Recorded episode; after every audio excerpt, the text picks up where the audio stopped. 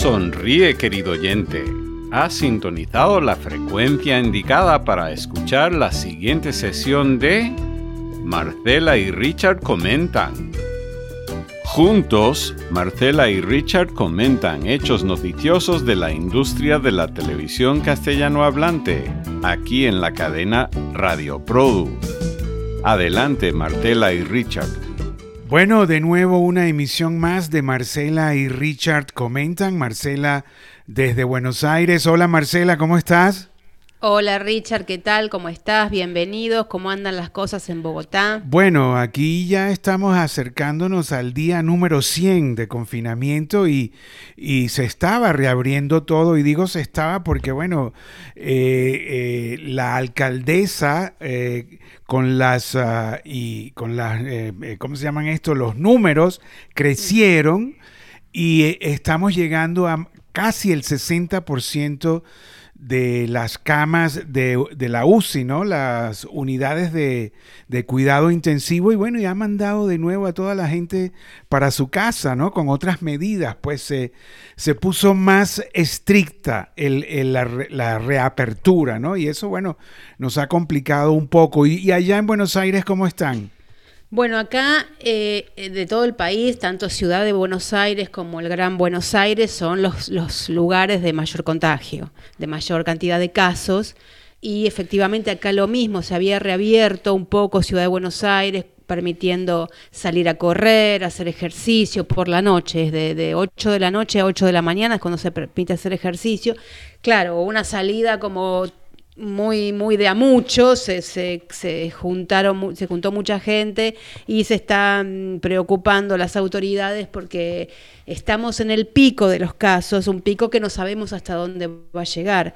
Además, bueno, acá en el Cono Sur estamos arrancando el invierno, o sea, el 21 de junio comienza el invierno, entonces esto convive con otros virus respiratorios, estamos en la fase más, más delicada.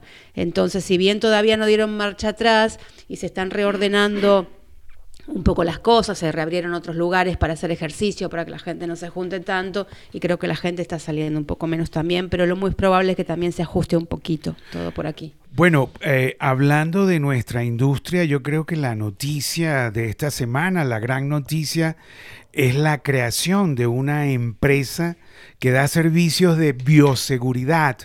Y quien la crea es el colombiano Jorge Giraldo de, la, de su empresa Cienaguera. Él tiene más de, de 20 por ahí, entre 20 a 25 años de experiencia. Eh, yo inclusive, o sea, Produ, eh, le alquiló un estudio cuando estábamos haciendo unos pilotos y eso.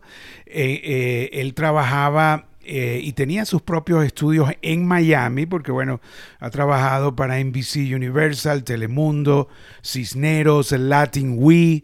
Eh, bueno, es un, es un, tipo de experiencia. Él, él estaba unido a Ana Paula Valdovinos, que en estos momentos es una de las altas ejecutivas de Telemundo International Studios y ellos dos tenían este negocio, pero bueno, lo cierto es que Jorge Giraldo ha creado la empresa llamada ESA Bioforce, ESA Bioforce, donde ellos llegan a los sets y bueno, y, nada, y lo, lo sanitizan, para llamarlo así, o sea, eh, tienen una cantidad de protocolos que ya han sido eh, aprobados por, por las autoridades sanitarias, gubernamentales, y están ofreciendo ese servicio. Llegan a los sets, bien sea estudios, foros o exteriores, y se encargan de todo. Y bueno, la consigna es que los productores y los directores se dediquen a crear su contenido y no se preocupen por la biosanidad que ellos lo hacen y están listos ya para arrancar en Colombia, Argentina y Chile. Bien, vos sabés que Jorge Giraldo va a estar este miércoles 17 en el nuevo, el cuarto, el, cuarto Produ Webinar que va a moderar Aliana González y va a estar junto con tres eh, españoles con Humberto Miró, que es coproductor ejecutivo de Acacias 38, que es una producción de Boomerang TV, es una, una serie que se emite por Radio Televisión Española, que tiene muchos años. Ellos reiniciaron ya los rodajes, entonces es una experiencia que va a contar para un público latinoamericano que está mirando cómo España u otros países están resolviendo la cuestión de los protocolos para retomar las producciones. También va a estar Emilio Pina, productor ejecutivo de la serie Servir y Proteger, de plano a plano, que también se emite por radio y televisión española y que también tiene muchos años. Y también va a haber una directora de ficción de A3 Media TV, eh, Monse García. Todos ellos van a estar compartiendo las experiencias de cómo retomaron la producción de ficción bajo los protocolos y Jorge Giraldo va a estar también en el webinar explicando esto que vos acabas de, contarnos. Bueno, esto a mí la verdad que me parece una notición porque realmente eh, han tomado el riesgo, ¿no? Ellos mismos eh, dicen que se responsabilizan por la bioseguridad de las producciones y ahora tú que, que hablas de España, yo noto que cada vez, bueno, siempre ha sido así, pero cada vez España está más eh, unido a la América Latina en coproducciones. Ahora, este, bueno, las coproducciones, como ya lo hemos eh, mencionado aquí en este mismo programa, hay varias compañías este, eh, que se involucran, ya no son dos, ahora son cuatro o cinco, ¿no? Y yo puedo contar una, una anécdota o, uh, de un actor español llamado Emmanuel Esparza, con quien hablé la semana pasada. Bueno, y Emmanuel la verdad me encantó y, y viene a colación porque Emmanuel está protagonizando La Reina de Indias y el Conquistador, una producción de Caracol para Netflix que ya fue, eh, ya fue estrenada en varios mercados y con, mucho éxito, la verdad. Y Emmanuel eh, eh, interpreta al conquistador Pedro de Heredia, que fue el fundador de Cartagena de Indias, ¿no? Él creó esa ciudad. Y bueno, y allí parece que tiene una, yo no la he visto todavía porque estoy en Colombia, entonces aquí todavía no se, no está disponible en Netflix estamos esperando que Caracol la ponga primero y luego, bueno, va a la plataforma. Pero bueno, eh, lo, cierto es que él interpreta a Pedro de Heredia, es un español actor que tiene mucho tiempo aquí en Colombia. Él hizo la inmigración al revés, en vez de los latinos irse a Europa, él es un europeo que, se, que, emigró aquí a Colombia y le encanta. Y, y el asunto es que en esta pandemia, en Manuel, que también es, es escritor, terminó de, finalizar una serie, la escribió y ya la, firmó con una productora y están este, ofreciéndola en estos momentos a varias plataformas y, estaba de lo más contento en Manuel, un tipo encantador, la verdad. Eso es en, España. Sí, y hablando también de España, bueno, arranca hoy en manera online eh, Conecta Fiction, la tercera edición y eh, entre las imágenes de nuevas series que van a mostrar, en, de hecho está arrancando en este momento, está arrancando. ¿Tercera o cuarta, Marcela? No, tercera. Eh, no, está cuarta. Sí, sí. Cuarta, ¿no? Cuarta, tenés razón. Sí, cuarta, cuarta, O sea, el cuarto año consecutivo y este año los agarró en pandemia y, están haciendo algo híbrido, ¿no? Exacto, híbrido. Ajá, adelante, Marcela. Arrancan online este ahora, hoy, y en septiembre van a hacer la versión eh, presencial. Presencial, in situ. Y te comentaba que eh, van a mostrar imágenes de la serie Inés del Alma Mía, que es una, una serie que por primera vez se presentó como proyecto en el primer Connecta Fiction. Este proyecto tiene más años, de, o sea, se presentó en 2017 en Conecta Fiction y ahí fue donde encontró nuevos socios. Este proyecto yo lo recuerdo de, o sea, es de Chilevisión inicialmente, lo recuerdo de cuando era la época de Jaime de Aguirre, incluso que ellos ya tenían este proyecto en Chilevisión, que hoy es un canal de Turner. Eh, y ahora eh, se hizo ya en coproducción con Televisión Española, Boomerang Televisión, y mm, se van a mostrar las primeras imágenes, incluso van a estar eh, dos actores protagonistas, Elena Rivera y Eduardo Noriega, eh, en esta, bueno, esta serie inicialmente chilena, Inés del Alma Mía, que tiene el libro de Isabel Allende. Este, y ya te digo, es un proyecto que arrancó hace varios años y bueno, se va a emitir eh, primero en España y bueno, va a ir llegando, creo que es una oportunidad, ¿no? Para estos, estas series de calidad de América Latina, eh, coproducciones, en, una, en un momento donde las producciones se han parado y entonces hay poca eh, hay poco contenido ya terminado. Bueno, acá hay una serie que yo creo que va a poder, va, va a viajar bien en estos momentos. Bueno. Son series de calidad y todo. Eh, también yo puedo agregar aquí que también se anunció la serie eh, Dime quién soy, eh, que son de nueve episodios, que, que es interesante. esto es una serie que lanzó Movie Star con Telemundo. Y, bueno, y Marco Santana está involucrado. Además, bueno, salió declarando diciendo que este tipo de, de uniones o de coproducciones eh, lleva más calidad a las plataformas porque bueno hay más empresas involucradas eso quiere decir más dinero etcétera.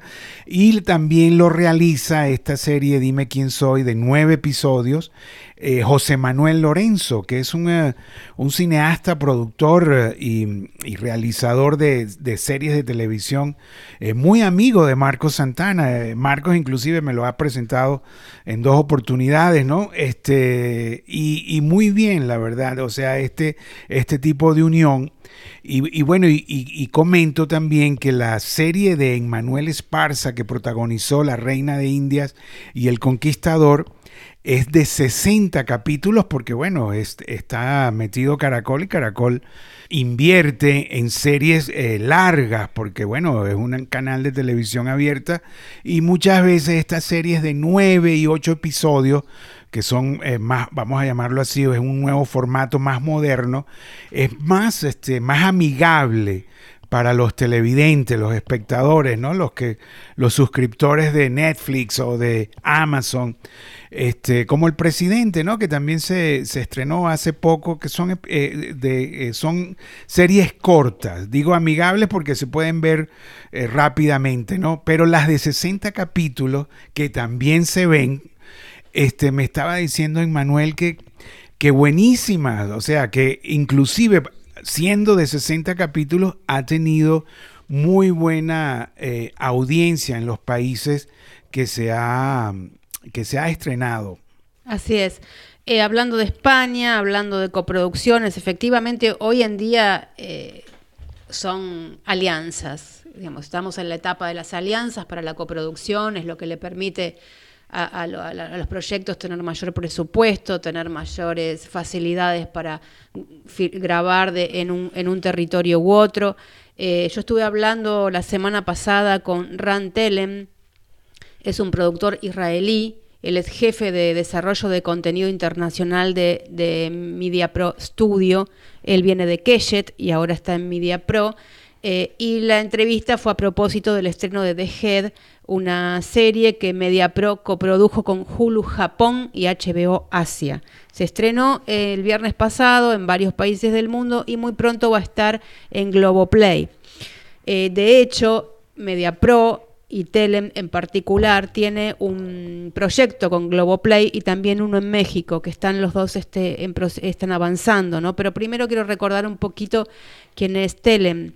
Él este, es uno de los más respetados creadores de series de televisión, eh, es el productor ejecutivo de Homeland, que de hecho es una serie de él, que eh, digamos, Homeland es una adaptación de Prisoners of War, que es este de Keshet, y él hizo la, adaptación de la serie para Fox en Estados Unidos, tuvo como nueve temporadas, creo yo, fue una, una serie muy exitosa. Y bueno, ahora están con The Head, pero él tiene dos proyectos en América Latina. Eh, uno es Implacables México con Sony Pictures Television. Eh, es el primer proyecto entre Media Pro y Sony. Un thriller de 13 episodios, que bueno, es una serie que aborda a, cuatro detectives que trabajan en conjunto para dar con un violador que está prófugo hace 35 años. La serie está en preproducción, está esperando, decía Telem, entender junto con el equipo de México cuando se puede arrancar ya la producción. O sea que es un proyecto ya avanzado. Y el otro es con Globo. Eh, y este sería el segundo, la segunda, en inglés, se llama eh, Submarine, es un proyecto de mucho presupuesto, de alrededor de casi 2 millones por episodio de dólares, y un thriller político dentro de un submarino y según las propias palabras de Telem sería una mezcla de La Casa del Octubre Rojo, Narcos y Homeland. Eso sería, él dijo, ojalá sea el próximo The Head. Está muy entusiasmado con eso. De hecho, tiene muchas expectativas de cómo va a recibir el público de Brasil a The Head porque dice que esa va a ser la primera serie que él tenga al aire en Brasil. Y como está preparando esta otra con ellos, bueno, hay interés. Esta va a ser en inglés, eh, ya están, eh, ya está eh, están en proceso de escritura, están más adelantada está Implacables México, pero esta, bueno, está en proceso de escritura, conversando con los escritores a través de videoconferencias, etcétera. Y esta, te decía, es la segunda producción que hará Globo en inglés luego de una que vos hablaste en unos podcasts anteriores, en unos programas anteriores, de que fue The Angel of Hamburg, que es una coproducción de Globo con Sony. O sea que esta sería la segunda en inglés. Bueno, producir en inglés es uno de los sueños de, de, de los grandes productores, ¿no? O sea, digo de los nuestros, los, eh, los de nuestra región que producen en castellano, ¿no? Y bueno, quiero, te, quiero solo agregar allí, eh, Marcela eh, Keshet, es una eh, productora y distribuidora y broadcaster israelí, quiere decir arcoíris en, en nuestro idioma, Keshet, y muy activa, la verdad. Este, tienen el canal 12 de televisión abierta, tienen oficinas en Londres, eh, en Hong Kong. Los israelitas son muy, la verdad, muy creativos y en, materia de televisión han demostrado... Eh, ser innovadores, ¿no? En formatos, muchos formatos famosos que vienen de Israel.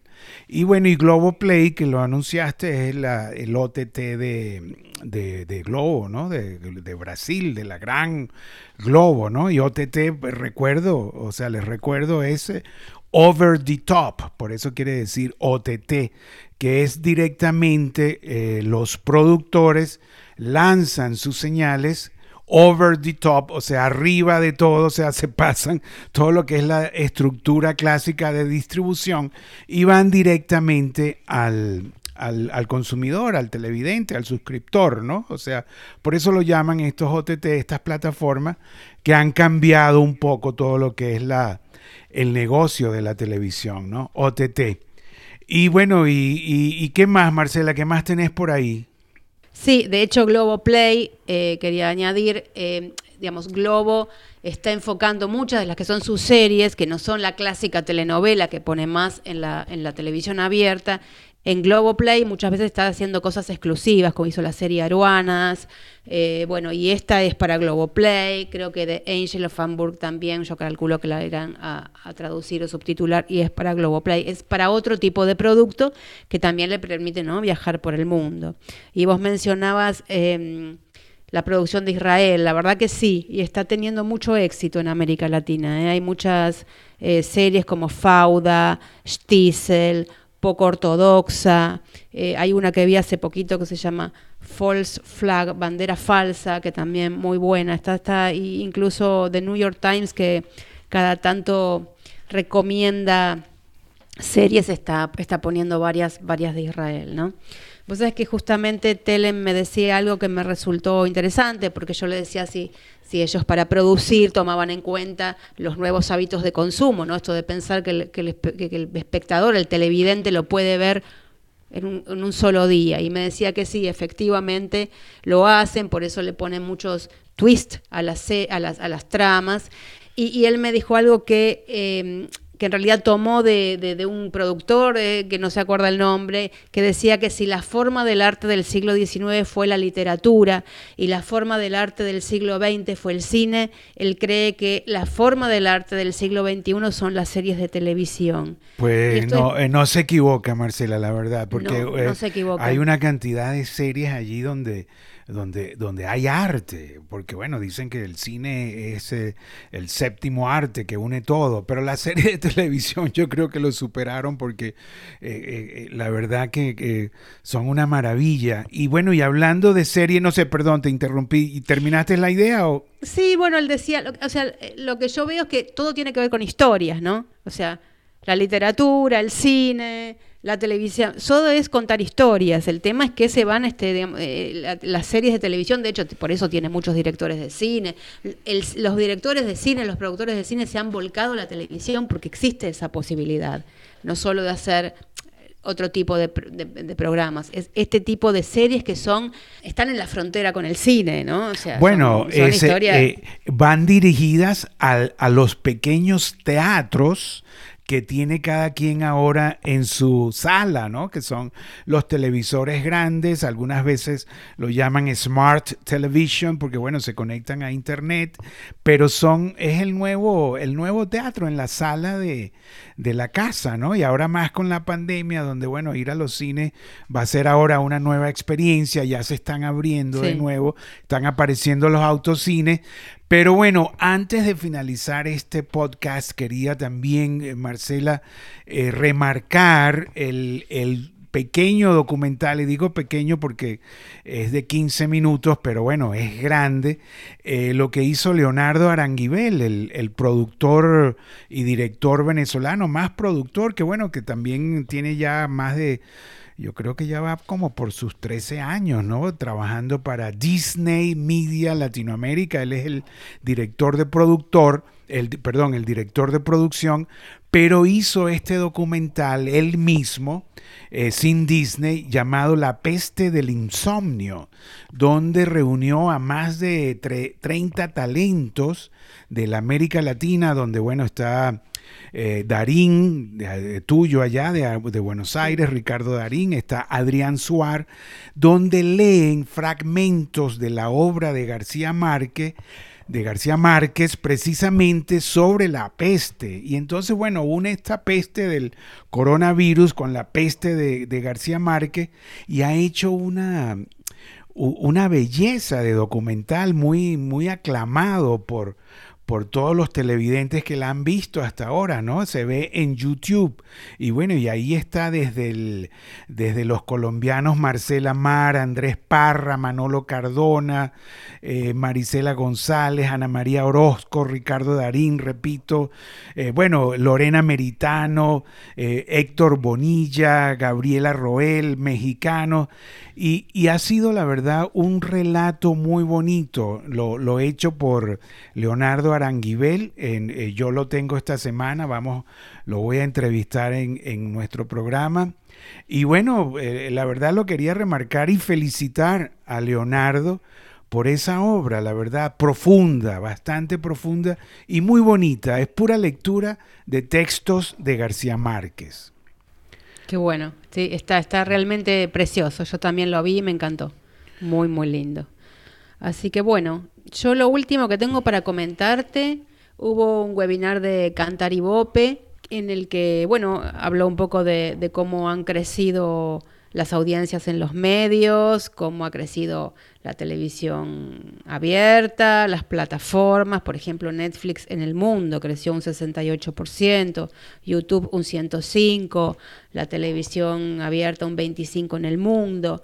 Eh, y también, bueno, comentó, o sea, eh, cuál es un, dio un ranking de mm, la inversión en producción de contenidos audiovisuales prevista para 2020 de las plataformas. Esto es un ranking previo ¿no? a la pandemia, era lo que estaba previsto. Está encabezado por Netflix con 18.500 millones de dólares, le sigue Prime Video con 8.500, eh, eh, eh, Apple TV con 6.000, Hulu con 4.500. Disney Plus con 2.500 millones. Estos son que estos son presupuestos para producir Exacto. originales, ¿no? Sí, por supuesto. En el mundo se mueve 44.500 mil millones de dólares. Qué bueno, ¿ah? o sea, sí, eh, eh, lo que hay de inversión es enorme. Sí, y bueno, y nuestra industria castellano, castellano hablante va a tomar una porción de eso porque, eh, bueno, cada vez, la verdad, hay que decirlo, el contenido eh, nuestro castellano hablante que se hace en América Latina en coproducciones o sin coproducciones cada vez es más relevante, cada vez es mejor. Bueno, Marcela, ya se nos acaba el tiempo. No sé si tienes algo más así eh, breve que puedas eh, finalizar con. Nada más por ahora. Nos vemos o nos encontramos el próximo lunes. Bueno, muchas gracias y ha sido todo por hoy y tal y cual como dice Marcela, hasta el próximo lunes. Chao Marcela. Chao Richard. Querido oyente, ha sido otra sesión de Marcela y Richard Comentan en la cadena Radio Produ. Escúchanos o suscríbete gratuitamente vía Apple Podcasts, Google Podcasts, Radio Public, Stitcher, TuneIn o directamente en radioprodu.com.